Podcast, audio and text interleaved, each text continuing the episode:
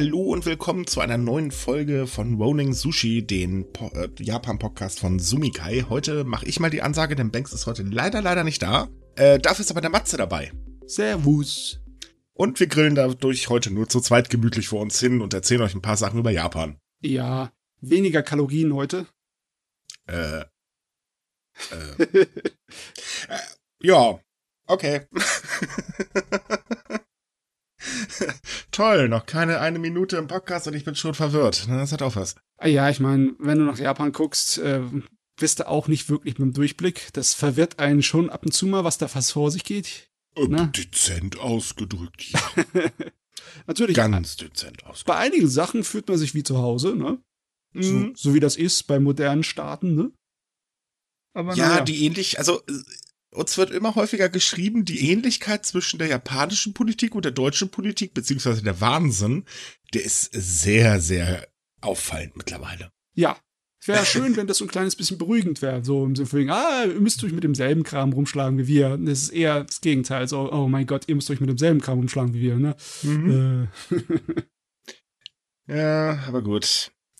Okay, fangen wir mal an, denn äh, wir haben heute viele, viele Themen, vor allen Dingen, weil wir auch die nächsten Wahlen in Japan haben. Dementsprechend ist da auch gerade äh, der Wahlkampf gestartet. Das ist mhm. immer sehr ulkig, weil das geht so von einem Tag auf den anderen. So nach dem Motto, es läutet der Gong und äh, schwupps geht's los. Davor waren es dann noch alle Friedrich, äh, äh Friedrich, na klar, äh, friedlich. Das liegt alles an der Hitze.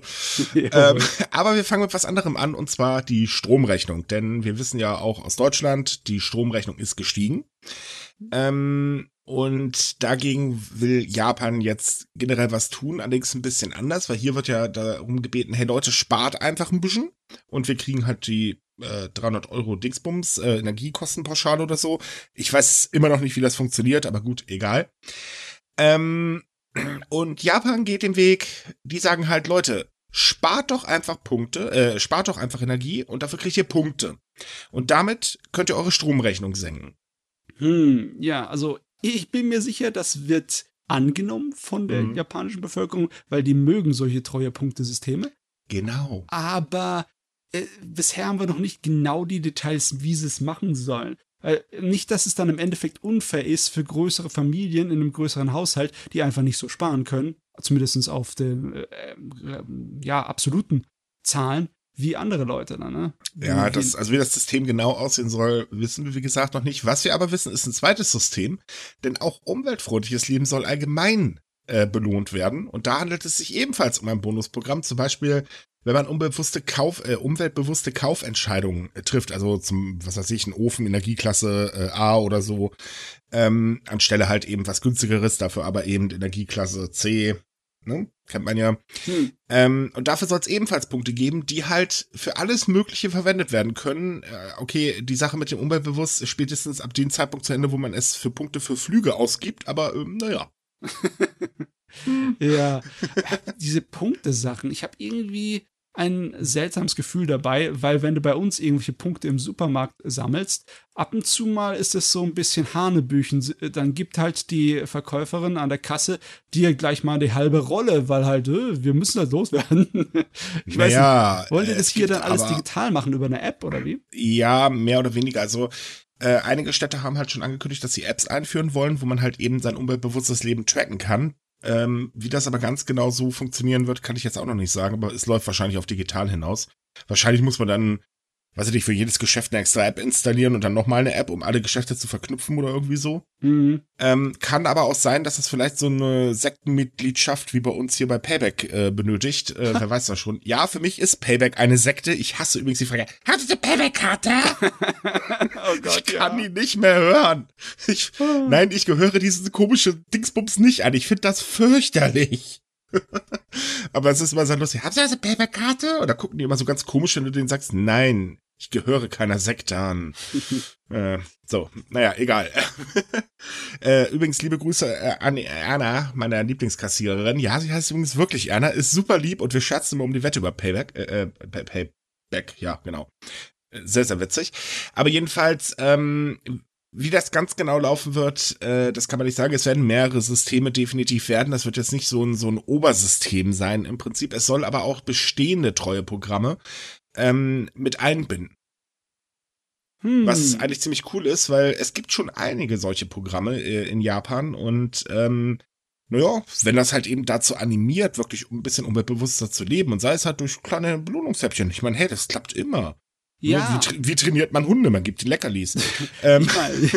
das haben wir so oft gefordert, dass die japanische Regierung irgendwie Anreize bringt, mhm. damit irgendwie, ja, dass es halt nicht nur bleibt bei, beim lieben Ermahnen, ne, der, der Bürger, sondern halt nee. wirklich auch, dass die da was von uns haben. Ja, das ist, ich halte das aber auch für eine gute Idee, wenn man so selbst die größten Maulköppe, äh, äh, dazu bewegen kann, weil man sagt halt, okay, machst du es, kriegst du was dafür, machst du es nicht, kriegst du eben nichts, ist deine eigene Entscheidung. Punkt. Also man lässt halt die eigene Entscheidung. Man sieht das ja hier, äh, jetzt wird ja gerade zum Gassparen aufgerufen. Ja. Wobei ich glaube, bei den Temperaturen braucht man gar nicht zum Gassparen aufrufen. Wer, wer weiß denn jetzt noch?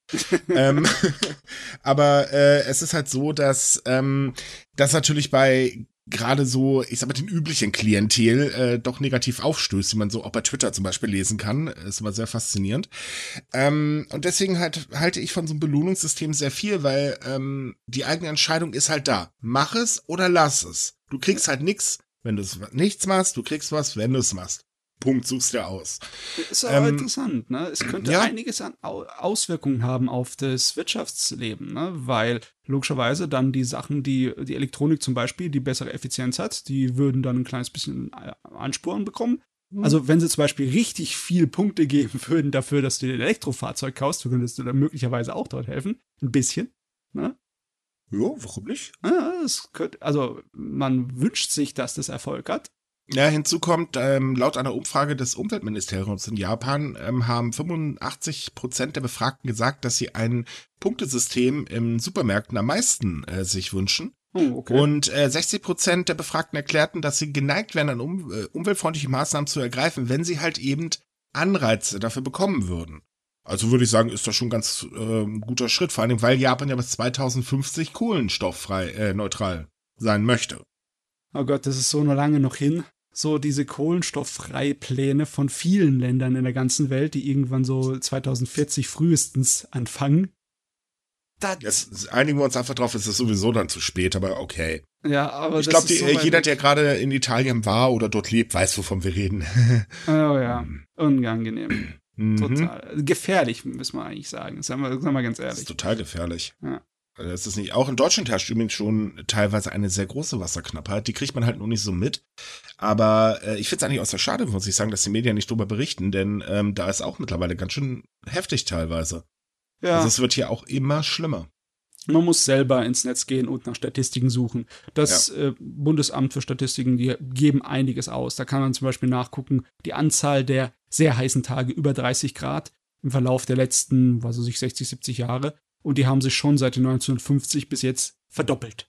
Ne, also, Richtig. Also, ne. äh, trotz allem fand ich letztens äh, den Wissenschaftsjournalisten der Bild oder der Welt so niedlich, wie er erstmal kräftig dagegen gewettert hat, obwohl er seine eigene Grafik, die er geteilt hat, genau das Gegenteil bewies. Naja.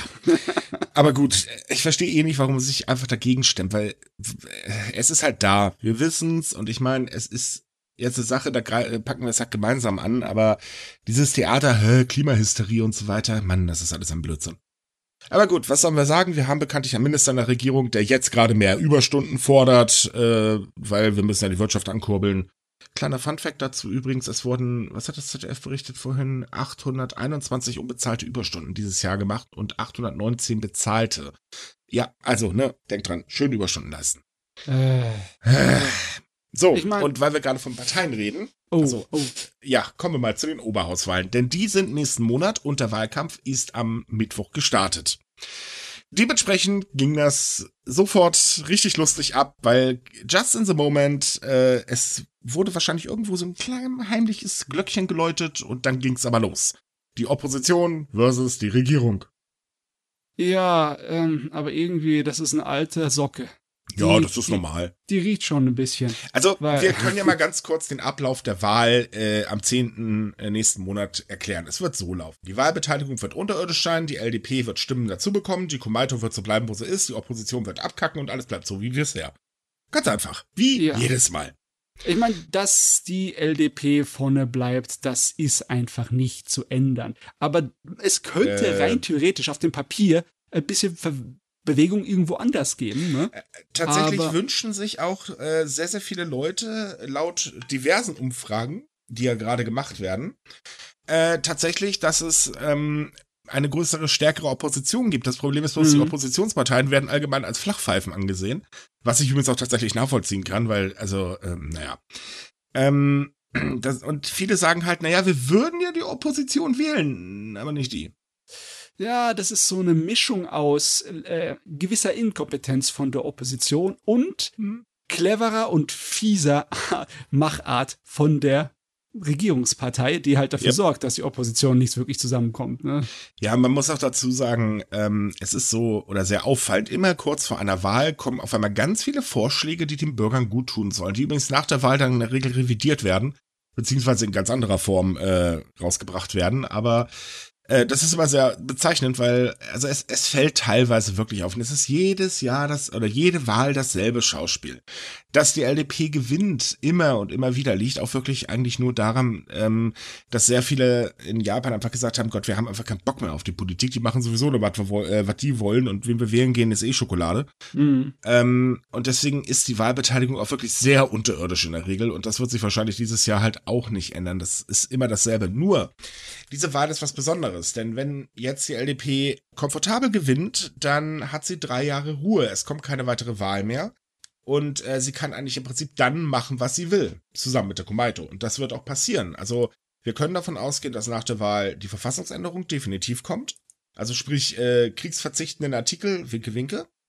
Ähm, die Verteidigung wird garantiert sehr, sehr teuer für Japan werden, weil sie wollen es ja unbedingt anheben. Und ähm, man, wir können davon ausgehen, dass etwaige Maßnahmen, um die Inflation irgendwie in Zaum zu halten, wahrscheinlich auch verpuffen werden. Dazu übrigens mal ganz kurz eine Sache, die ich diese Woche sehr bezeichnend fand.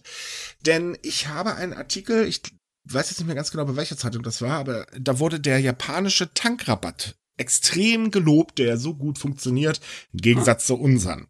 Hm. Okay, unser ist auch, naja, FDP halt, ne? Ich meine, was willst du da erwarten? Ja. Ähm, in Japan ist es so, in Japan werden die Ölgroßhändler so direkt subventioniert. Ähm, es wurde halt in höchsten Tönen gelobt. Das Problem ist bloß, der Tankrabatt in Japan funktioniert auch schon nicht mehr, denn die Preise steigen gerade überirdisch. Äh, ja. Mhm. Es ist, es ist alles gute Presse und das war's dann. Im Endeffekt hast du nicht viel getan. Du hast ein paar Tropfen Wasser auf den heißen Stein geschmissen und die sind Ja, das, das. Problem ist halt die allgemeine Überschätzung von Japan ständig. Ja. Das hört sich immer alles so toll an, aber wenn man mal ein bisschen tiefer guckt oder vielleicht mal genauer recherchiert oder wie man das jetzt auch immer nennen mag, ähm, äh, dann sieht man halt in den äh, also in den Zahlen, dass es eben alles gar nicht so viel Gold ist, auch wenn es so glänzt.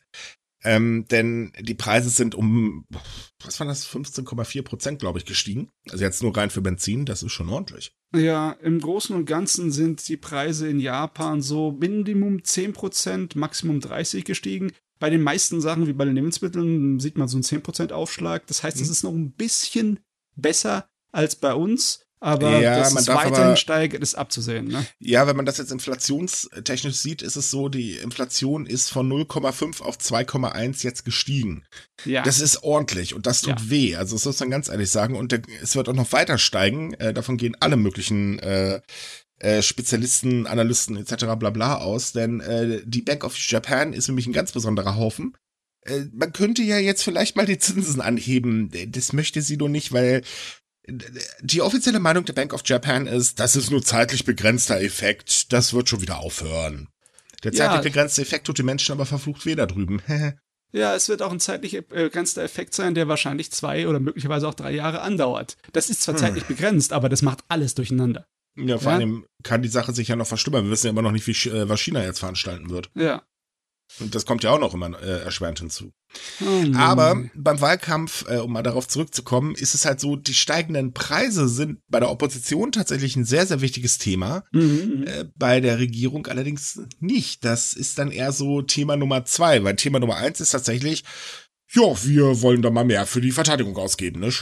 Ja, das ist nachvollziehbar, weil das ist auch ein Ding, mit dem sie gut gefahren sind in der japanischen Bevölkerung. Ne? Die waren ja relativ davon begeistert, dass sie so entschlossen auf die Krise in, äh, in der Ukraine äh, reagiert haben, ne, auf den Tatsächlich, Krieg. ja. ja. Ähm, die Mehrheit der Japaner wünscht sich auch tatsächlich eine stärkere Landesverteidigung, aber die Mehrheit der Japaner ist laut mehreren Umfragen auch verdammt unzufrieden damit, wie die Regierung auf die steigenden Preise reagiert. Ja. Äh, das ist halt dann wieder so ein Ding, woran man merkt, naja, es ist ja toll, dass Wahlkampf ist, aber das ist eh alles nur Gehüpfe gesprungen, kommt eh mal dasselbe bei raus, weil ähm, die LDP und so, die tun zwar immer so, oh, alles so wichtig, Blasels blub, so nach dem Motto, oh, die Wahl steht für uns auf der Kippe. Ähm, aber da merkt man eben, naja gut, wir nehmen jetzt das Thema, was uns sowieso am liebsten ist, äh, und achten da gar nicht auf die Umfragezahlen, weil wenn wir da jetzt drei Themen haben, die wirklich als wichtig bewertet sind, dann nehmen wir halt das, was uns passt. Punkt. Und genau das passiert halt eben. Ähm, und es ist halt auch so, dass auch die anderen Parteien mittlerweile auch sagen, ja gut, doch, die Zustimmung für eine stärkere Landesverteidigung oder sagen wir mal teurere Landesverteidigung ähm, steigt halt immer mehr, weil man damit halt glaubt, Punkte zu machen. Ja, ist so. Im Moment ist es halt die Norm in der japanischen Politik. Richtig. Die Sache also, ist die, ne, wenn die jetzt ihr, ihren sicheren Standpunkt erreicht haben und die Wahlen werden wahrscheinlich nicht anders ausgehen, als es jetzt schon standardmäßig ja. aussieht, dann ist die Frage, ob sie dann überhaupt irgendwie noch Sachen machen, die äh, nicht wirklich hundertprozentig in ihrem Interesse sind, weil bis dahin zur Wahl und jetzt auch haben sie immer wieder dafür gesorgt, dass sie so ein bisschen bedienen, auch wenn es nur so aussieht, ne? Mhm. was äh, Bevölkerung angeht oder sonstige Sachen. Zum Beispiel mit dem Punktesystem, wo wir vorhin drüber geredet haben. Da haben sie auch ähm, Anhebung von Mindestlohn und äh, nochmal eine neue ähm, ja, Geldspritze, um die Verbraucherpreise zu senken und alles so angekündigt. Die Sache ist die, wenn dann alles fertig ist mit den Wahlen, äh, ob das die dann noch so groß juckt, ob da nur das Notige machen, um halt um ihre Umfragewerte noch gut zu halten. Naja, ich denke nein, das wird erst wieder vor den nächsten Wahlen wahrscheinlich passieren. Erstmal wird es wahrscheinlich so bleiben, ähm, dass man jetzt ja konkret seine eigenen Ziele halt durchsetzt. Und wir wissen ja, die Politik wird ja äh, von der LDP, wird ja größtenteils von Abe tatsächlich bestimmt. Mhm. Ähm, das heißt, wir werden also erleben, wie Abes Ziele sich realisieren, mehr oder weniger. ähm, aber ich glaube nicht, dass man so groß jetzt weiter daran arbeiten würde, dass halt eben zum Beispiel Lohnerhöhungen kommen und so weiter. Man wird wahrscheinlich den üblichen Kurs fahren, immer schön die Wirtschaft fördern und wer halt auf der Strecke bleibt, hat Pech gehabt. Ah, ja. Das übliche System. Also ich meine, das kennen wir ja nur auch, weiß Gott. Ähm, das wird sich da dann auch nicht großartig ändern. Es ist halt so, dass ähm, äh, dadurch, dass halt solche extreme Politikverdrossenheit da ist, ähm, sich eigentlich auch im Wesentlichen nie was in Japan ändern wird. Das ist halt leider so. Wir haben es ja gesehen, es war mal kurze Zeit eine andere Partei mal an der Macht. Gut, da ist dann Fukushima in die Luft geflogen, da haben sie jetzt nicht die beste Figur gemacht, aber ja, dann war der Spuk auch schon wieder vorbei und wir hatten wieder Abe. ja, ist immer blöd, besonders wenn man Anzeichen andauernd sieht, ne? Hm. Anzeichen von Veränderung oder von möglichen Luft in dem ganzen, ja, verrauchten Viertel dort. So zum Beispiel bei den Kandidaten für die Oberhautswahlen, ne? Aus einmal schaffen die es wirklich, eine bessere Frauenquote so darzulegen. Ne? Ähm, jetzt wird's traurig. Aber, kommt gleich das Aber, ne? ja. Ja, das Aber ist, also, äh, nein, warte, wir, wir fangen mal anders an. Die Oberhauswahlen haben einen Rekord aufgestellt, denn so viele weibliche Kandidaten gab es noch nie. Immerhin 33,2 Prozent, das ist mhm. absoluter Rekord. Aber das liegt auch tatsächlich nur an ein paar Oppositionsparteien, denn zum Beispiel gerade bei der LDP sticht man wieder negativ hervor, da ist der Frauenanteil nicht gesungen. Übrigens, das ist die Partei, die am lautesten schreit, dass der Frauenanteil erhöht werden muss. Und die hat sowas von gebrüllt damit. oh, ne? ja. Ja. Okay, aber das war noch eher Rasuga und äh, ja, das also oder Abe, mal, ja. Äh, nee, es war tatsächlich ähm, äh, Post-Ära Abe. Ähm, tatsächlich liegt der Frauenanteil bei der LDP nämlich nur bei 23,2 Prozent, bei der Komaito sogar nur 20,8 Prozent, während sie bei der Kommunistischen Partei Japans mit 55,2 Prozent liegt und bei der Demokratischen Verfassungspartei 51 Prozent. Hm. Äh, bei der Demokratischen Partei für das Volk bei 40,9 Prozent. Das ist eigentlich schon ordentlich, muss man ganz ehrlich sagen.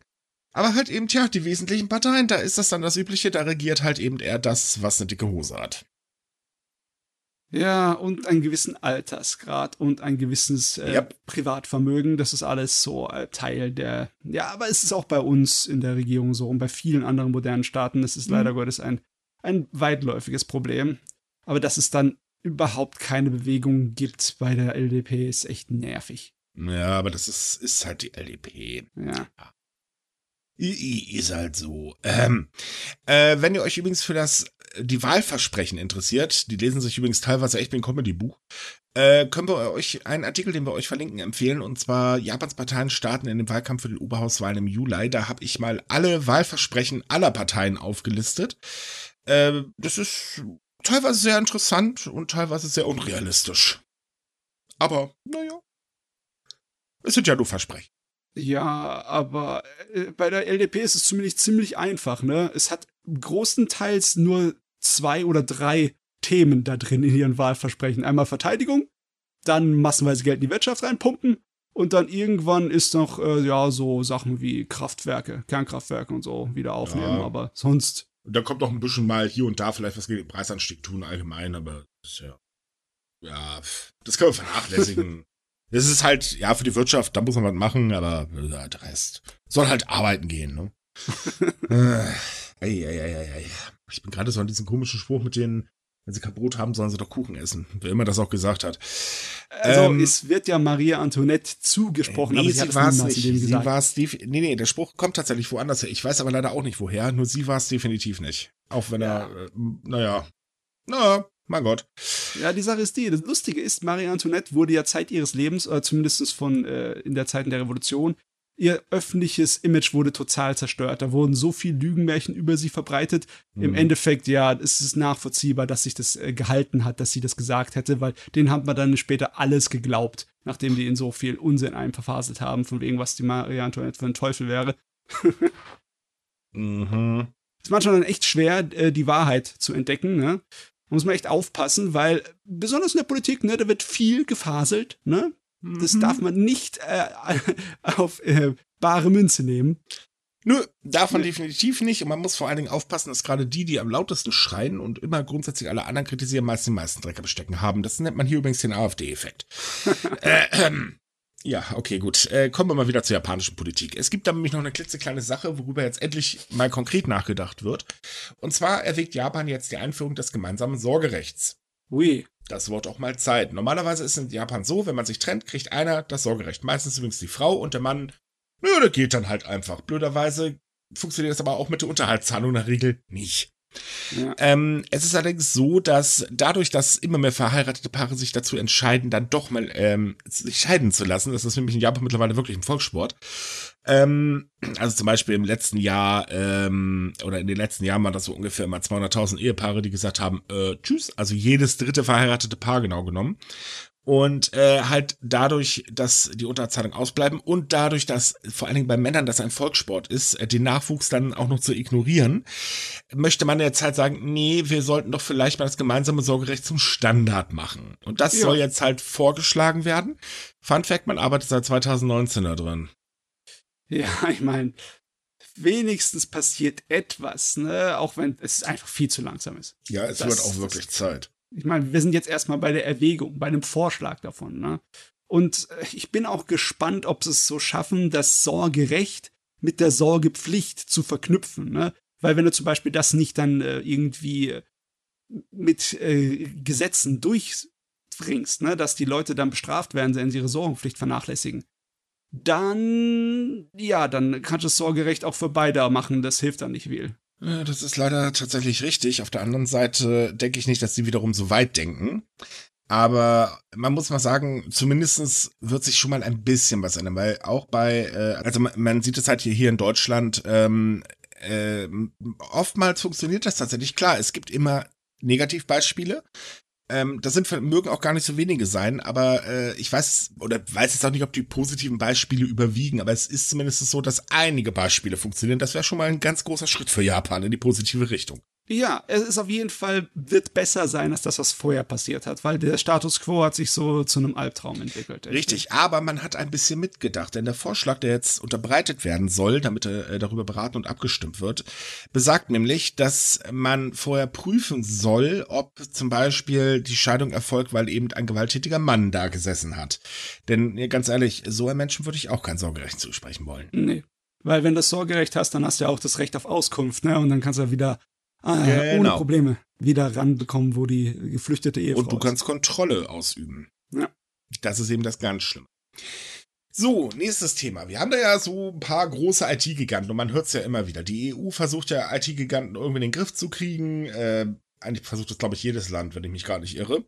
Ja. Und, und jetzt sagt halt auch Japan, also jetzt ist Schluss. Äh, nee. Und zwar hat Japan vor, äh, ich glaube, das war letztes Jahr, ein Gesetz rausgebracht, nachdem sich IT-Giganten, also Google, Facebook, Amazon, Twitter und was es da nicht alles gibt, in Japan registrieren müssen, wenn sie eine Zweigstelle dort haben. Dies ist aber bisher nicht so wirklich erfolgt. Also tatsächlich haben das, glaube ich, nur drei oder vier äh, gemacht, wenn ich mich gerade nicht irre.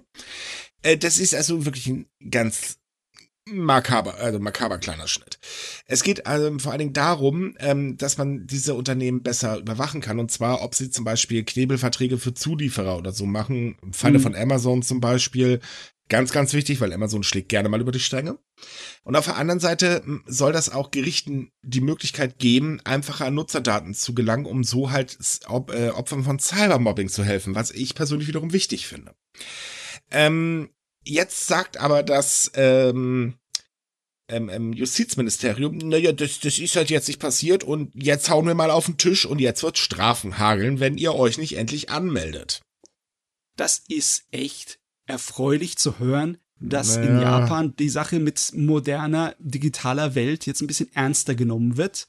Ich meine, wir haben, wir belächeln es immer so ein kleines bisschen, ne? Japan und seine Digitalisierung, ne? Dass es immer überall hapert. Aber äh, in letzter Zeit gab es ein bisschen Bewegung. Warte, du weißt die Summe der Strafe noch nicht. Die Summe der Strafe beträgt übrigens bis zu eine Million Yen. Das sind umgerechnet 6.960 Euro. Und schon wieder habt das vergeigt. da fehle drei Nulle, mindestens. Ja, ja? das sehe ich ungefähr genauso. Ich meine, was, selbst das wird die nicht besonders jucken, so groß wie die da sind. Also ganz ehrlich, ich glaube, bei Google läuft das so, gehen Sie mal zur Seifenspender. Ich glaube, da liegt noch ein bisschen was rum. War echt, ey. Aber gut, äh, der Wille ist da. Ähm, immerhin. Ja, also. Hm, besser als nichts. Das, das, ist äh. witzlos. Aber okay, ja. es ist in Ordnung, dass zumindest der Präzedenzfall gemacht wird, wir können Strafen verhängen. Ne? Weil auch das ist in Japan nicht immer die Selbstverständlichkeit, dass Strafen verhängt werden. Ne? Da das werden stimmt. wahrscheinlich dann ne, äh, etwas ernst, nein, noch nicht mal ernst, so höflich formulierte Briefe werden geschickt vielleicht. es würde uns sehr freuen, wenn Sie an eine Zusammenarbeit äh, denken würden. Vielen Dank. Ja. Ihre ja. japanische Regierung. Ja, da ist eine Geldstrafe doch etwas besser, aber auch, auch wenn es ein Witzvertrag ist. Ja, also man sollte da schon mehr auf den Tisch haben, weil gerade der Kampf gegen Cybermobbing ist halt wichtig, denn wir wissen, Cybermobbing ist in Japan ein riesengroßes Problem. Und es ist gut, dass jetzt endlich Strafen und so weiter dafür verschärft worden sind. Aber jetzt müsste man vielleicht auch mal bei den Industriegiganten oder IT-Giganten sich hinstellen und sagen, so Freunde, ihr spielt jetzt mit, denn die blockieren meistens tatsächlich die erfolgreiche Aufklärung. Ähm, äh, naja, und das ist vielleicht nicht unbedingt gerade die beste Idee. Weil ja, man kann jetzt argumentieren, okay, aber Datenschutz, Nutzer, bla. Ganz ehrlich, wer sich im Internet wie ein dämlicher äh, Vollpfosten-Rambo benimmt, sorry, ich finde, der hat das auch verwirkt. Wer sich normal benimmt, okay, ja klar, da ist Datenschutz wichtig. Aber wer mobbt und solchen Kram, sorry, Daten raus, ab auf den Deckel, äh, sollte eins auf den Deckel kriegen. Sowas geht nicht. Sowas geht auch im Internet nicht. Ja. Ganz einfach, weil das Internet kommt mir manchmal so vor, bei einigen, naja, ich starte jetzt meinen Browser und schalte mein Gehirn ab, meine Moral schmeiße ich jetzt auch weg und los geht's. Da muss man moderieren. Ein gewisses Maß an Moderation im Internet ist absolut unabdingbar. Ja. Das geht nicht ohne. Wir wissen, was passiert, wenn es nicht da ist. Man oh, hat ja. die Experimente schon oft gesehen über die Jahre, ne? Und es ist unschön. Und wir müssen mal ehrlich sein, auch in Deutschland, Facebook äh, und Twitter als Beispiel, wenn es jetzt da zum Beispiel um rechtsradikalen Scheiß geht, die sind da viel zu zaghaft. Das hm, ist, teilweise, also ich hatte vorhin wieder eine Geschichte auf Twitter äh, mitbekommen, äh, wo halt alle jemals veröffentlichten Fotos äh, gepostet worden, also nochmal zusätzlich von anderen Profil gepostet worden sind und Twitter macht einfach nichts. Und das geht nicht sowas. Erstens, man hat ein Recht am eigenen Bild und zweitens, äh, hallo, das ist keine schöne Situation. Ähm, sollte man vielleicht die Möglichkeit haben, dagegen einzuschreiten, aber da wird dann eher so auf, naja, wir bearbeiten das vielleicht dann irgendwann, wenn der Kaffee alle ist, die nächsten zehn Jahre, wissen wir nicht, wir müssen vorher noch die Fenster putzen, etc. bla bla. Ja, das Problem ist, in dem Bereich geht es halt auch nur mit harten Bandagen. Man mhm. kann nicht einfach nur so auf eine nette Art und Weise da anfragen. Man muss die gleich unter Druck setzen. Und ja, mit äh, 7000 Euro setzt sie nicht unter Druck. Nein, De definitiv nicht. Aber ja, die Internetkonzerne haben halt eine Verantwortung und dem muss man sich auch gewahr werden. Und das hat nichts mit Meinung einschränken zu tun. Es gibt einfach Sachen, sorry, das ist keine Meinung, das ist einfach nur großer Bullshit. Ja. Und Moderation ist auch nicht Meinungseinschränkung. Das Genau. ist äh, nicht dasselbe. Es ist nicht dasselbe wie Zensur. Das ist eben der Punkt. Solche Sachen wie jetzt zum Beispiel äh, Chats zu durchforsten, also hier den Messenger, davon halte ich übrigens auch nichts, weil das Nee, halte ich auch mal nee, für nee. totalen Quatsch. Äh, es geht eher so um öffentliche Postings, die man halt macht und da muss mal auch die Möglichkeit gegeben werden, auf die Finger zu klopfen. Man sollte nur nicht immer so übertreiben, sondern das vielleicht einfach mal in ganz normalem Rahmen laufen lassen. Ja. Ich meine, es ist ja eindeutig, dass Japan da Fortschritte machen möchte. Ne? Da war doch auch letztens etwas, dass äh, auf Twitter ein Eklat es gab und da jemand angeklagt wurde wegen Beleidigungen. Ne? Ähm, ja, tatsächlich ist es so, dass auch Twitter jetzt in Japan dazu verurteilt äh, wurde, Tweets zu löschen. Nun, okay. Also so ganz langsam, so einige kleine Schritte vorwärts macht man. Ja, Das ist schön zu hören. äh, immerhin Schritt für Schritt. Ja. Ne? Wer sich übrigens auch gerade, oder worüber man sich jetzt gerade freuen kann, jetzt komme ich mal zu einer positiven Nachricht. Äh, Wir Ähm, haben doch bisher sogar halbwegs positiv gehabt heute. Das ist der Wahnsinn. Wir hatten, naja, wir, wir haben über Politik gesprochen. Ich weiß nicht, ob das positiv ist. Es ist meistens Ja. sterbenslangweilig. äh, nee, es ist so, der äh, Horyuji-Tempel, ähm, der hat eine Crowdfunding-Kampagne gestartet. Das ist ein Tempel in Nara und äh, der Unterhalt des Tempels kostet halt verflucht viel Geld. So, jetzt gab's das Problem, kleine Pandemie, äh, ergo keine Besucher, ergo kein Geld, denn der Tempel finanziert sich vollständig über Besuchereinnahmen, also Mhm. sprich Eintrittsgeldern. Und äh, naja, es ist schon ganz schön teuer, das ganze Gelände zu pflegen, zu renovieren und so weiter. Klar, ein bisschen gibt's auch vom Staat, aber das ist nicht wirklich viel. Und das ist ein riesengroßes Problem in den letzten Jahren in Japan geworden, denn äh, die Tempel haben den Hang dazu zu verfallen. Hm. Und der Tempel dachte sich jetzt, na gut, wir starten jetzt mal eine Crowdfunding-Kampagne. Ähm, die wurde am 15. Juni angekündigt. Kurze Zeit später, ich glaube, Tag später ist sie gestartet. Und innerhalb von 10 Minuten hat sie schon äh, das Ziel erreicht.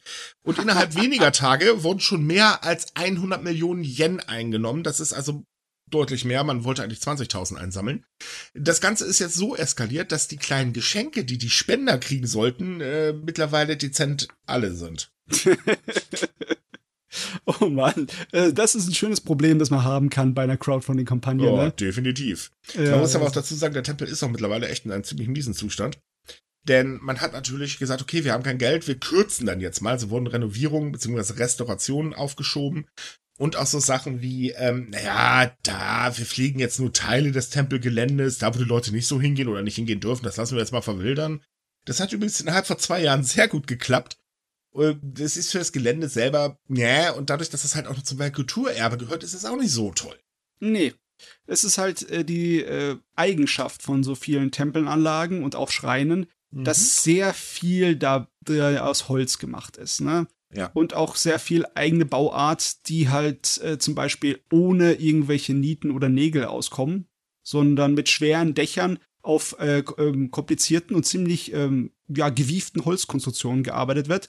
Da braucht man halt wirklich Fachleute, Mhm. die auch in Japan Mangelware sind, die das noch richtig gut können. Das ist nicht einfach und es ist ziemlich aufwendig. Das muss auch dauernd irgendwie gewartet werden, das Zeugs, ne? Eben, dazu kommt noch eine kleine Preissteigerung, dass das Ganze jetzt noch teurer macht. Ja, auch Holz überall teuer, ganz schlimm. Ne? Oh ja. Also es ist wirklich heftig und ähm, es ist ja nicht die, der erste Tempel, der eine Crowdfunding-Kampagne macht. Mhm. Ähm, tatsächlich wird das mittlerweile bei, unter den Tempeln äh, sowas wie ein Volkssport, weil man halt einfach Geld aufbringen muss. Und hier merkt man halt auch die Folgen der Pandemie, weil das sind halt historische Orte, ähm, die man in meinen Augen unbedingt erhalten sollte ähm, für die Nachwelt. Und da ist das natürlich gar nicht so toll, wenn sie halb auseinanderfallen, weil das Geld einfach fehlt. Und anstelle vielleicht mal ständig Geld irgendwie für Blödsinn rauszuschmeißen, könnte die Regierung ja dafür mal ein bisschen mehr Geld rausschmeißen, ne? Ja, das Kulturerbe ist schon wichtig. Besonders eine konservativen Regierung würde ich eigentlich meinen, dass es der sehr ziemlich wichtig ist, sich auf ihre Vergangenheit und auf ihre wunderbare Tradition zu beruhen. Ne? Ja, das tut man. Also in Japan beruft man sich gerne auf die Tradition. Das ist nicht das Problem. Es gibt auch durchaus ältere Leute oder auch tatsächlich jüngere Leute, die auch die Tradition wirklich versuchen zu pflegen. Aber insgesamt stirbt die Tradition in Japan halt aus. Das ist, ähm, ich sag mal, Japan hat halt dieses Ding, wie soll ich sagen, die Tradition ist so der wohlgemeinte oder liebgewonnene Werbeeffekt. Ne? Japan Ja. wird immer so mit ganz viel Tradition assoziiert und so weiter. Ähm, aber die Tradition ist gar nicht mehr so gegeben. Klar, ist noch immer mehr vorhanden als zum Beispiel bei uns in Deutschland. Ähm, Na, das Oktoberfest kann man, glaube ich, auch nicht Tradition nennen, wenn ich mich irre. ähm, aber im Großen und Ganzen spielt die Tradition auch nicht mehr so die übergeordnete Rolle. Eher so diese gesellschaftlichen Sachen, wie zum Beispiel die Frau hat sich ein bisschen unterzuordnen und so weiter, das ist immer noch tief verwurzelt. Mhm. Aber so andere Sachen, nee, eigentlich mittlerweile nicht mehr. Äh, naja, und daran merkt man es halt. Äh, das ist, wie gesagt, Werbeeffekt. Ja, ich weiß, man sieht das überall, auch in der Rückgang des Kunsthandwerkes, das mhm. wirklich große Probleme hat in Japan, egal ob es Kleinkunst ist oder Handwerkskunst oder Theaterkunst und dergleichen. Aber es ist immer schön zu sehen, dass wenn man den Japan einen einfachen Weg dazu gibt, den Japanern, ne, dass sie dann auch gleich mal ihr allgemeines Kulturbewusstsein, das in der Bevölkerung herrscht, hier sofort anspornen. Ne? Mhm. Ganz einfach, ne? Die Schwerter, wie die so Beliebtheit bekommen haben, einfach nur weil sie ein paar Anime-Serien dazu hatten. Oder halt auch die Crowdfunding-Kampagne für den Tempel, dass das so explodieren kann, das, das finde ich toll. Das, mich da merkt man, dass die Leuten noch was wert ist. mich wundert es allerdings, dass man noch nicht über so eine Art Kirchensteuer nachgedacht hat, die hätten, wo halt eben das Geld den Tempeln zur Verfügung gestellt wird, damit eben die Renovierung bezahlt werden kann. Ja, ja, so eine Kirchensteuer wäre auf jeden Fall weniger nett, ne? Wird weniger die Leute äh, dazu anreizen, dafür was zu tun, weil ah, klar, du musst es halt zahlen, weil es eine Steuer mhm. ist, ne? Aber damit wäre wenigstens so genug Geld für was Vernünftiges zusammenkommen, sage ich jetzt mal. Man soll ja dann nicht das Leben der Mönche und so weiter da bezahlen, äh, ja, sondern ja. wirklich halt nur für die Renovierung und Restauration, ähm, damit halt eben der kulturelle äh, oder die Sachen halt einen kulturellen, technisch gesehen noch einen Bestand haben. Ja. Das wäre vielleicht eine Idee. Da wird eine Grundlage, würde man schaffen. Ne? Ganz genau. Und ich meine, ah, sagen wir mal ehrlich, die Verteidigung, da kann man auch ordentlich viel Geld für rausschmeißen. Da kann man auch ein bisschen mal was für Tempel abzwangen. Ja, so viel bräuchte man für die Tempel nicht an Geld. Nein. Nein, also nicht, nicht zwei Prozent vom Bruttoinlandsprodukt. Äh, hm. so, kommen wir mal nach Tokio. Ach ja, jetzt wird's ein bisschen negativer. Wir können ja nicht immer nur einigermaßen gute Nachrichten bringen.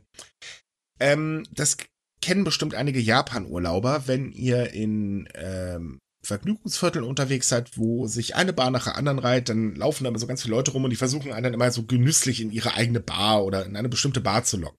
Äh, das kennt man übrigens auch ähm, aus ähm, ah, Hamburg. Äh, wie heißt der Platz? Ähm, jetzt habe ich den Namen vergessen, das gibt's ja nicht.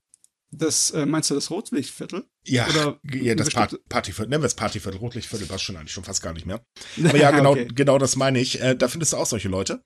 Und dann stehst du in deiner Bar und dann kriegst du da Getränke serviert, die Schweine teuer sind. Da kostet dann auch mal ein Glas Mineralwasser schon ach, äh, 18 Euro. Äh, vom Rest wollen wir lieber gar nicht reden, weil in, äh, da verwandelt sich selbst die Coca-Cola in ein sehr großes, äh, teures Edelgebräu. Und das ist in Japan halt auch so. Insbesondere natürlich in Tokio. Und ähm, das Ganze nimmt Ausmaße an. Äh, das ist schon nicht mehr feierlich, äh, insbesondere weil die gesamte Szene sich ursprünglich eigentlich auf Touristen äh, eingeschossen hat. Ja. Also 2019 stiegen halt die Betrugsfälle was ähm, ähm, gegenüber Touristen deutlich an. Aber naja gut, die sind ja jetzt nun mal nicht unbedingt gerade so zahlreich mehr vorhanden. Ja. Deswegen ist man jetzt dadurch äh, übergegangen, wirklich auch mit Nötigung zu arbeiten, um zum Beispiel den japanischen Otto-Normalverbraucher anzulocken. Ähm, ja, man das schon nicht mehr locken nennen kann. Der ist ein bisschen schwerer zu kriegen als ein Tourist. Und das. Problem ist auch, der verbleibt ja auch im Land. Der haut dann nicht irgendwie wieder nach Hause ab, äh, sondern der ist dort und beschwert sich oder klagt möglicherweise darüber. Ja, die meisten, man pocht äh, oder hofft eigentlich darauf, dass er sich schämt. Also das Ganze ist eine sehr komische Masche. Das funktioniert nämlich so, dass ähm, äh, man auf einmal von ganz vielen ähm, Frauen bedrängt wird, die einen dann da förmlich so reinquittieren. Dann muss man sehr starken Alkohol trinken, der dann schweineteuer ist. Und dann wird man dazu gezwungen, Geld abzuheben und äh, ruhig ein bisschen mehr Geld und dann, ähm, naja, ist man das halt los. Ja, so, Charmeffekt, ergo man beschwert sich nicht. Aber in Tokios Bezirk Akabane läuft das Ganze mittlerweile ein bisschen anders, weil da ist das so dermaßen aus dem Ruder gelaufen, dass die Polizei jetzt gesagt hat, nee, jetzt ist Schluss. Wir gehen dagegen jetzt vor. Denn nach Angaben der Polizei wurden 2021 459 Fälle von Nötigung in dem Bezirk gemeldet. Das sind 1,7 mal so viel wie im Vorjahr. Und bereits bis Ende Mai gab es 60 Anzeigen, das heißt sechsmal so viel wie im Vorjahr, von Menschen, die in Abzocksbars gelockt wurden und dann eben gezwungen wurden, starken Alkohol zu trinken, Bargeld von dem Konto abzuheben um es den Betreibern zu bezahlen. Ja. Dementsprechend ist die Sicherheitsabteilung der Tokioer Polizei am 22. Juni äh, losgerannt und hat dann mal 17 Manager und Angestellte von drei Lokalen verhaftet, weil sie eben gegen das Gesetz zur Kontrolle und Verbesserung des Vergnügungsgewerbes verstoßen haben. Hm. ja, also die, die ursprüngliche Masche ist ja so, dass du diese berühmten Animierdamen hast, die Hostessen, ne? Mhm. Gibt's allerdings auch für die Mädels. Es gibt auch äh, männliche Hosts, ne? Die äh, sind aber nicht diejenigen, die dich reinlocken, sondern normalerweise ist es so ein Straßen, ähm, ja, auf der Straße arbeitet jemand, das ist meistens ein Kerl, der die Leute anspricht und äh, ihm verspricht, dass er doch mit wunderhübschen Damen den Abend verbringen kann, ne? Und die Damen sorgen auch dafür, für alles Mögliche, dass der Kerl sich wohlfühlt und, und animieren ihn halt dazu, ne, seine Männlichkeit ihnen zu beizustellen und Großparty mit ihnen zu machen mhm. und überreden ihn halt. Also es ist schon sehr aufdringlich, wie man dann überredet wird, mit ihnen Geld auszugeben, ne, bis man dann so betrunken ist, dass man sich nicht mehr merkt, wie viel Geld man ausgibt. Aber Zwang ist dann nicht hundertprozentig da, es ist eine, es ist eine Verarsche, aber du könntest rein theoretisch jederzeit aufstehen und weggehen. Ne? Mhm. Das ist jetzt nicht mehr hier der Fall. Hier werden die Leute tatsächlich regelrecht äh, bedroht dann, oder? Bedrängt, vor allen Dingen. Ja. Also umzingelt und dann ab in die Bar und dann geht's halt los. Und äh, immer wenn man dann weggehen möchte, gibt's dann halt wieder, ach nee, komm, bleib doch noch und dann wird man halt wieder bedrängt äh, und so weiter. Und das ist eine super unangenehme Situation, wenn man alleine ist. Ja, Uh, es ist gefährlich. Dementsprechend hat sich die Polizei jetzt auch mit äh, dem dortigen Verein zur Verbrechensverhütung zusammengetan und sind jetzt unterwegs und verteilen Flugblätter und versuchen die Leute aufzuklären. Äh, und es wurden Betreiber von Lebensmittelgeschäften aufgefordert, sofort die Polizei zu berufen, wenn sie halt beobachten, dass Kunden in Begleitung von weiblichen Angestellten, beziehungsweise also von weiblichen, äh, ne, also von Frauen, ähm, den Geldautomaten in einem Laden benutzen. Huiuiui. Mhm. Also er hat richtig das Gefühl, dass diese Masche einfach äh, nicht tragbar ist auf längere Zeit. Und jetzt, wo sie halt eine Durststrecke hatten, hat sie sich so weit hochgeschraubt, dass Selbstzerstörung das Ergebnis davon ist. Weil mhm. jetzt, wenn die Leute, wenn die Polizei auf äh, da Blut geleckt hat, dann werde sie weiter ihre Patrouillen machen und dann den Leuten hier die, die, die Tour versauen. Das ist der Punkt. Wenn die Polizei immer Blut leckt, dann geht's richtig rund. Äh, davor kann man sie allerdings eher vergessen. ja, es war. Ja, reden, reden wir mal über Scheiße. Oh Gott. Ja, Entschuldigung, es ist Scheiße. Ja, es stimmt. Es, ist, lässt, es ist, lässt sich jetzt nicht anders. Äh, also, naja, okay, es ist Poop. ähm, kennt ihr ja bestimmt diesen ähm, Kackhaufen, gibt's auch als Emoji. Äh, der ist in Japan komischerweise beliebt, warum auch immer. Aber gut, wenn man Scheiße liebt, naja, warum denn nicht? ähm, da ist es jetzt so, es gibt ein neues Pup-Lehrbuch. Und die Nachfrage ist so groß, dass der Herausgeber gnadenlos überfordert ist. Okay, also klar, ab und zu mal gibt's bei Engpässe, weil Papier ist jetzt auch im Moment nicht unbedingt jedermanns Sache, weil es auch wieder ein bisschen Mangelware ist. Das merkt auch Japan. Aber dass die das dem so einreißen, die, die Bude, das hätte ich nicht gedacht. Eben, also 2017 erschien der erste Band und der hieß Poop Kanji Drill ähm, der erwies sich sofort als Verkaufsschlager und seitdem her hat er gelbe Kackhaufen und ja, es, ist, es heißt ja wirklich Kackhaufen, es tut mir leid, ähm, tatsächlich sich ein eigenes Lernimperium aufgebaut, was stetig weiter wächst. Das kann man so vergleichen ähm, hier im Prinzip mit Blablabla bla bla für Dummies, nur halt eben für Kinder hm. und nicht für Dummköpfe. Nein, gut, die dumme Bücher sind ja nicht für Dummköpfe. Ähm, und der neueste Titel trägt, äh, oder Quatsch, der neueste Band trägt den Titel Poop Money Drill er soll halt Kindern vermitteln, äh, so die Regeln im Umgang mit dem Geld. Und das ist halt in zwei Teile aufgeteilt. Es gibt die Economy Edition, äh, Edition, das beschäftigt sich so mit dem Geldfluss in der Gesellschaft und die Live Edition. Und die konzentriert sich auf die persönlich finanziellen Angelegenheiten im Alltag. Und ähm, die erklären halt so Finanzkonzepte vom Umgang bis mit Taschengeld bis zu unsicheren Kreditgeschäften und mhm. so weiter und so fort. Und das funktioniert bei Kindern unglaublich gut. Denn ah. das kann nämlich nicht einfach in einem Laden gekauft werden. Nee, äh, das wird nämlich von der äh, FSA, das ist die Financial Service Agency, kostenfrei verteilt. Aha. Ja. Also du, du musst es bestellen, also du kriegst es nicht einfach so, aber mhm. dann äh, musst du da nicht extra was für bezahlen, oder wie? Richtig. Hm. Und jetzt ist nämlich das Problem, äh, naja, die FSA musste jetzt wegen der hohen Nachfrage nach den kostenlosen Kackbüchern äh, die Seite offline nehmen, weil da ging gar nichts mehr. Das, das ist wirklich zusammengebrochen, das gute Stück. also, das Buch gibt es schon seit April 2021. Und damals gab es dann nach der Angaben der FSA etwa so zehn Bestellungen am Tag. Die konnte man natürlich problemlos verarbeiten, das ist kein Problem. Komischerweise schossen die aber am 16. dieses Jahres äh, so dermaßen in die Höhe und es ging auf einmal so von bis zu 10.000 Bestellungen am Tag. Äh, ne, das ist schon ordentlich. Ja, und man weiß auch nicht genau, woher das kommt. Äh, das ist total seltsam, aber äh, es ist halt eben so, dass ähm, Eltern das halt für sich entdeckt haben und äh, die finden das halt wahnsinnig toll, dass es eine finanzielle Früherziehung ermöglicht, weil das mhm. einfach für Kinder ja, super gemacht ist. Es ist wirklich wahnsinnig toll gemacht. Uh, naja, nur jetzt ist halt das Problem, dass sowohl der Verlag wie auch die FSA total überfordert sind. Das ganze System ist erstmal lahmgelegt. Das ist spaßig. Allein, dass es so eine, so ein Trend geben kann einfach, der in der Bevölkerung so wie nichts dir nicht so puff da ist. Mhm. Ne? Ich meine, äh, Japan ist eine Kultur, die hat äh, mit Fäkalien und Fäkalhumor eine ziemlich interessante Geschichte nach dem Zweiten Weltkrieg äh, in der Aufbauphase, wo man halt ja, die ganzen Ruinen halt wieder aufbauen musste, da gab es lange Zeit ein Problem mit äh, Toiletten und äh, na, da gab es eine Menge mangelnde Hygiene und da hat man sich zum Beispiel auch in den Comics der damaligen Zeit, in den Mangas, hat man sich äh, darüber dann ausgelassen. Ne? Das war dann, da hat sich so ein Fäkalhumor da entwickelt, um so ein mhm. kleines bisschen da mit umzugehen, ne? mit äh, dem, dem, dem, problematischen Faktor, ne? dass man es ein bisschen mit Humor sehen kann. Aber das ist ja schon seit Ewigkeiten nicht mehr ein Fall. Ne? Trotzdem ist äh, so eine Sorte von Fäkalhumor in Japan gang und gäbe. Das ist weitaus mehr ausgeprägter als bei uns zum Beispiel, obwohl wir das auch in den Comics haben.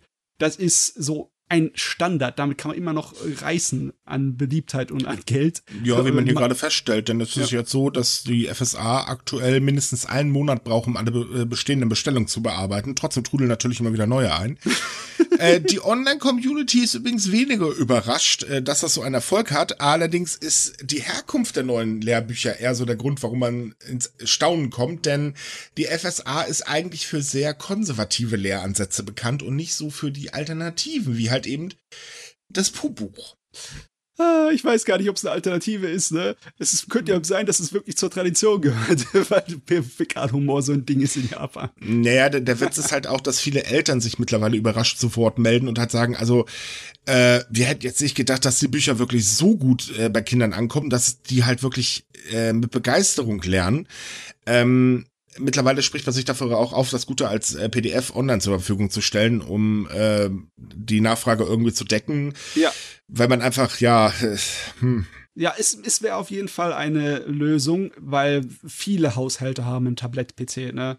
Mhm. Wo sie drauf die Kinder auch äh, mit umgehen können, ohne Probleme. Richtig. Ähm, man kann sich übrigens tatsächlich dieses ähm, Poop Money Drill über die Webseite Poop Campus anschauen. Wir haben euch das Ganze in dem Artikel mal verlinkt. Äh, das ist äh, wirklich ziemlich gut gemacht. das muss man mal ganz ehrlich sagen. Ja, es sieht auch nicht abschreckend aus oder abstoßend. Ne? Das, Nö, gar die, nicht. Die, der gelbe kleine Haufen dort, ne, der hat nur eine Umrisslinie und das äh, wirkt überhaupt nicht schlimm. Kinder spielen halt gern mit Matsch. Ja. Autsch. Naja, gut. Okay. So, ähm, ja, eine andere Sache. Ihr wisst ja bestimmt alle, dass Obst durchaus mal Rekordpreise in Japan entziehen kann. Japan hat ja so die, oder es ist üblich, dass beim Start einer Obstauktion in der Regel, oder überhaupt bei einer Auktion für Fleisch, Gemüse etc. bla, in der Regel das erste Gebot immer irrsinnig hochgeht. Ja. Das ist normal, das ist also überhaupt nicht äh, verwunderlich. Was allerdings tatsächlich jetzt als Seltenheit ist, äh, oder wirklich mal echt eine Seltenheit oder eine Kuriosität, ist, dass ein Kilo der Sato Nishiki Kirschen einen Preis von umgerechnet 9.146 Euro erreicht haben. Ja, also diese Preise sind immer so abstrus, dass es schwer ist, da äh, irgendwie durchzublicken, warum das so viel wert ist oder sein soll. Aber äh, es hilft, wenn man es vergleicht zu dem vorherigen Preis. Der genau. war merklich niedriger. Ja, der lag so bei 7000 Euro. Also das ist ein äh, ziemlicher Sprung. Ich meine, das war das letzte, das war der Rekordpreis. Es, es kann sein, dass er hm. davor sogar noch niedriger war. Davor war er definitiv niedriger. Klar, es ist aktuell so, da sagen halt sehr viele Käufer, naja, wir geben das Geld halt aus, um eben den Bauern ähm, Respekt zu zollen. Das finde ich auch wirklich super, muss ich ganz ja, ehrlich ja. sagen. Natürlich darf man den Werbeeffekt nicht vergessen. Also wenn man zum Beispiel nee. die erste Melone kauft, die dann sauteuer ist und die dann weiterverkauft, dann macht man durchaus Gewinn. Das ist einfach normal. Ähm, jetzt bei denen ist es allerdings so, naja, es sind schon besondere Kirschen, aber die sind jetzt auch nicht so besonders, dass man jetzt sagen kann, naja gut, das rechtfertigt den Preis, auch der Werbeeffekt reicht definitiv nicht den Preis. Äh, aber gut, naja, warum nicht? Ich, Wer sie übrigens ja. gekauft hat, steht gar nicht fest. Was man nur weiß, dass sie kurze Zeit später schon am Kaufhaus in Tokio zu kaufen waren. ich finde es immer weniger schlimm, weil da kann nicht wirklich Schmuh getrieben werden mit. Ne? Es ist nicht so wie bei Sammlergegenständen wie, sagen wir, alten Computerspielen oder Münzen, nee. wo es dann äh, eine ganze Menge miese Leute gab, die das künstlich einfach in die Luft getrieben haben, den Preis, und dann viele Leute ja, leiden mussten. Das ist, man, ja, das ist ja ein Verbrauchgegenstand. Da ich wollte ja gerade sagen, man darf, ja. man darf ja auch nicht vergessen, sie haben eine gewisse Verfallsrate. Ja. du, das macht das denn, ja. Hm. Aber es ist schon krass, wie die Preise teilweise echt in die Höhe schießen. Ja, und dass es so regelmäßig neue Rekorde aufgestellt werden, weil wir sind andauernd immer zu den Saisonstarts darüber zu berichten, ne? Mhm. Ja, weil die Preise sind wirklich kurios. Also da denkt man sich manchmal so Leute, was zum Teufel? Aber gut, ich meine, die Firmen zahlen das freiwillig. Und für die ja. Bauern ist es definitiv gut. Die freuen sich natürlich über eine Geldspritze, weil Landwirte haben in Japan gerade ordentlich zu kämpfen. Ja, mit mehreren Sachen. Nicht allein dem Klima, obwohl das ist eine der größeren Sachen. Ne? Yep, aber dazu kommt halt noch äh, natürlich, dass Dünger teurer wird und, und, und, und, und. Also alles so toll. Nee. Nee. Schwierig aktuell. Ja. Aber gut, äh, lassen wir das mal. Ähm, ich glaube, wir haben schon so die ganze Zeit zu viele schlechte Nachrichten aktuell. Ähm, also jetzt nicht wir, sondern insgesamt, da müssen wir jetzt nicht noch weiter in die Kerbe schlagen. Deswegen noch eine gute Nachricht. Drei weitere japanische Flughäfen lassen wieder internationale Flüge zu. Hui, ja, es ist mir gar nicht im Kopf gewesen, dass die internationalen Flüge auch so im Endeffekt stillgelegt haben in Japan. Aber ja, es waren ja nur japanische Reise, äh, ja, Firmen, ne? Nee, äh, tatsächlich ist es so, ähm, bei fortschreitender Corona-Pandemie hat Japan tatsächlich auch die äh, Landung von internationalen Flügen nach Japan eingeschränkt. Also es durfte halt nicht mehr jeder landen. So, ja. weil klar, man konnte ja auch nicht mehr jeden reinlassen. Hm. Oder wollte nicht mehr jeden oder will eigentlich immer noch nicht. Naja, wie auch immer.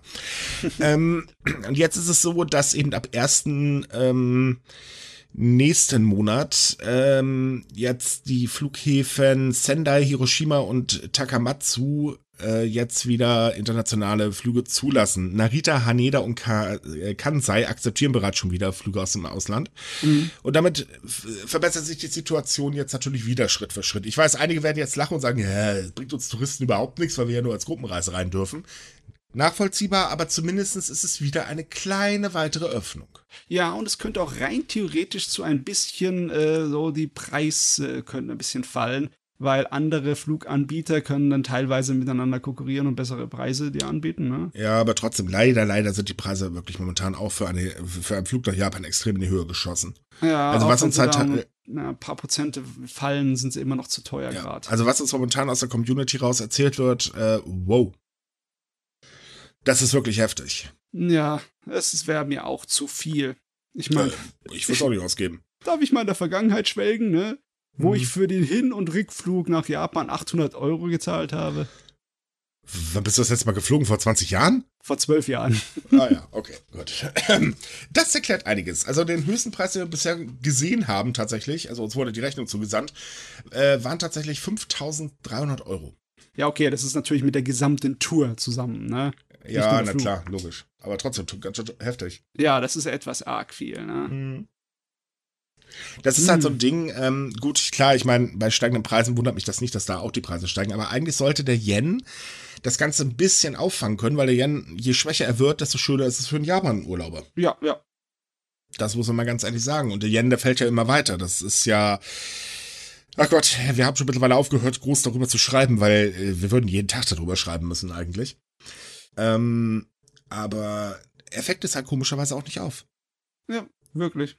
Es ist, äh, ist gerade eine Teufelssituation. Es Richtig. Trotzdem, schön. Leute, wenn ihr gerade irgendwas in Japan shoppen wollt, zum Beispiel über unseren Partner Zen Market, ja, das könnte man jetzt als Werbung nehmen. Aktuell lohnt sich das. Ja, im Moment ist es gut. Wenn Mhm. man äh, Plastik einkaufen möchte, ne? so ein paar äh, Gundam-Bausätze. ja, es lohnt sich, definitiv. Ja. Auch übrigens japanische Lebensmittel sind vom Preis her auch in Deutschland momentan noch einigermaßen stabil. Muss man ganz ehrlich sagen, weil der Import gar nicht mal so teuer ist. Ja. Also, Mhm.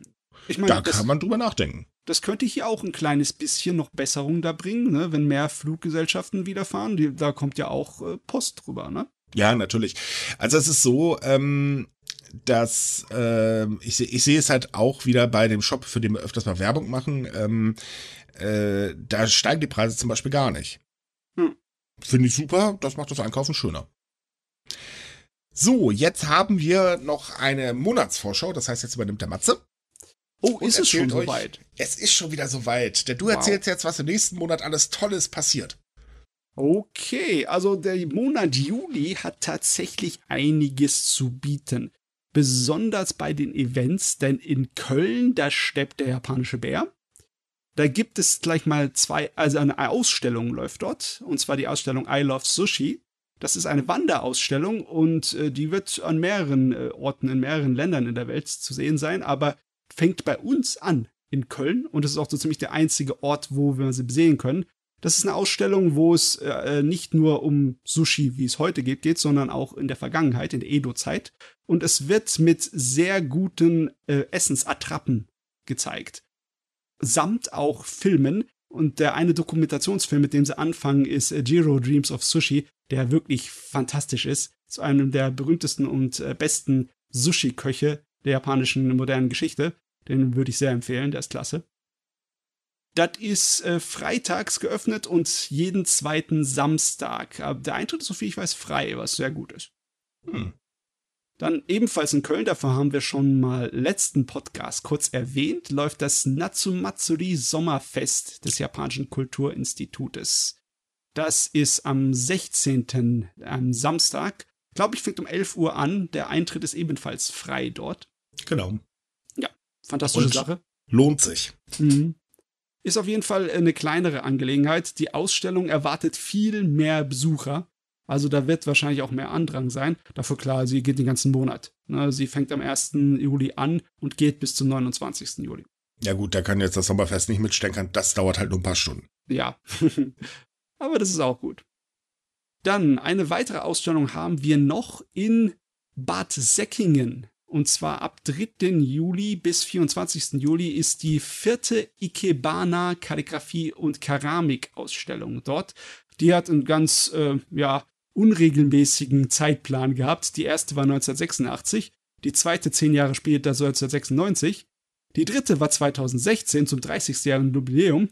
Und jetzt hat man mal weniger Zeit verstreichen lassen und die vierte in 2022 angemacht.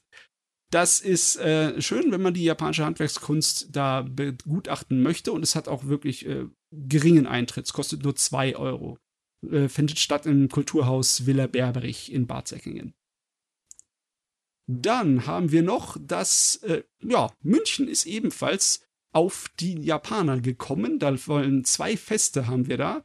Einmal am 17. Juli das 25. Japan-Fest in München am Englischen Garten am Teehaus, das ebenfalls freier Eintritt ist. Und dann eine Woche später, am, auch ein Sonntag, am 24.07., den 15. Japan-Duld, das in der Feuerwerk in der Kranhalle in München ist.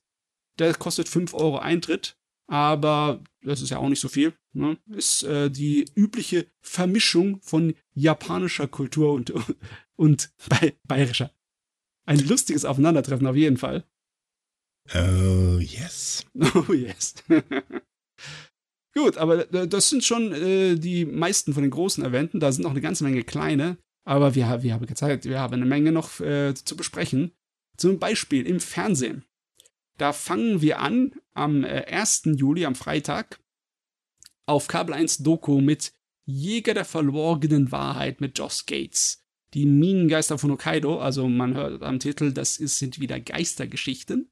Ein kleines bisschen reißerischer mit dieser Action-Doku-Stil, die man aus Amerika be- kennt. Also ist ein bisschen oberflächlich, aber ist auf jeden Fall spaßig. Dann folgt darauf am Montag, dem 7. Juli auf Arte die Georeportage Japan. Da geht es um die Zen-Gärten. Das ist eine Reportage, die hatten wir vor einer Weile, ich glaube 2020 das letzte Mal in der Vorschau. Gott sei Dank wird sie diesmal auch wieder etwas länger verfügbar sein, online in der Mediathek von Arte bis 3. August. Daran nach haben wir am 7. Juli auf dem ZDF-Infokanal Geheimnisse der Geologie der Pazifische Feuerring. Das ist nicht nur Japan-spezifisch, aber logischerweise betrifft es auch Japan. Ne?